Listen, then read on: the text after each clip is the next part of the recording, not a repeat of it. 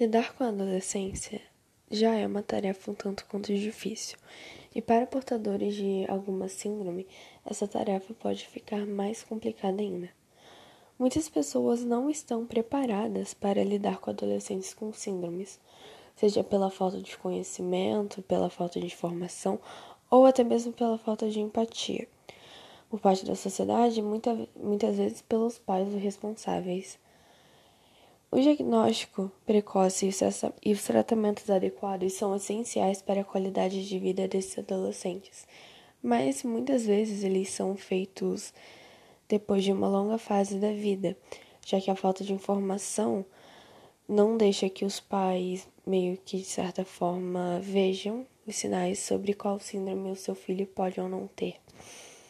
Além disso, muitas escolas não são de fato preparadas para lidar corretamente com esses adolescentes.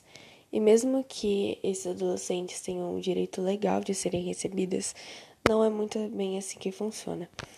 Afinal, é necessário paciência e cuidado, e muitas vezes, sejam de professores ou outros estudantes, eles não estão de fato dispostos a dar esse apoio, tornando a escola um ambiente desconfortável para esses adolescentes. Além disso, graças a este preconceito enraizado e falta de informação sobre o assunto, muitos pais se veem perdidos e sem saber como dar suporte, suporte necessário ao seu filho, ou em outros casos, não sabem como explicar como lidar com alguém que possui uma síndrome.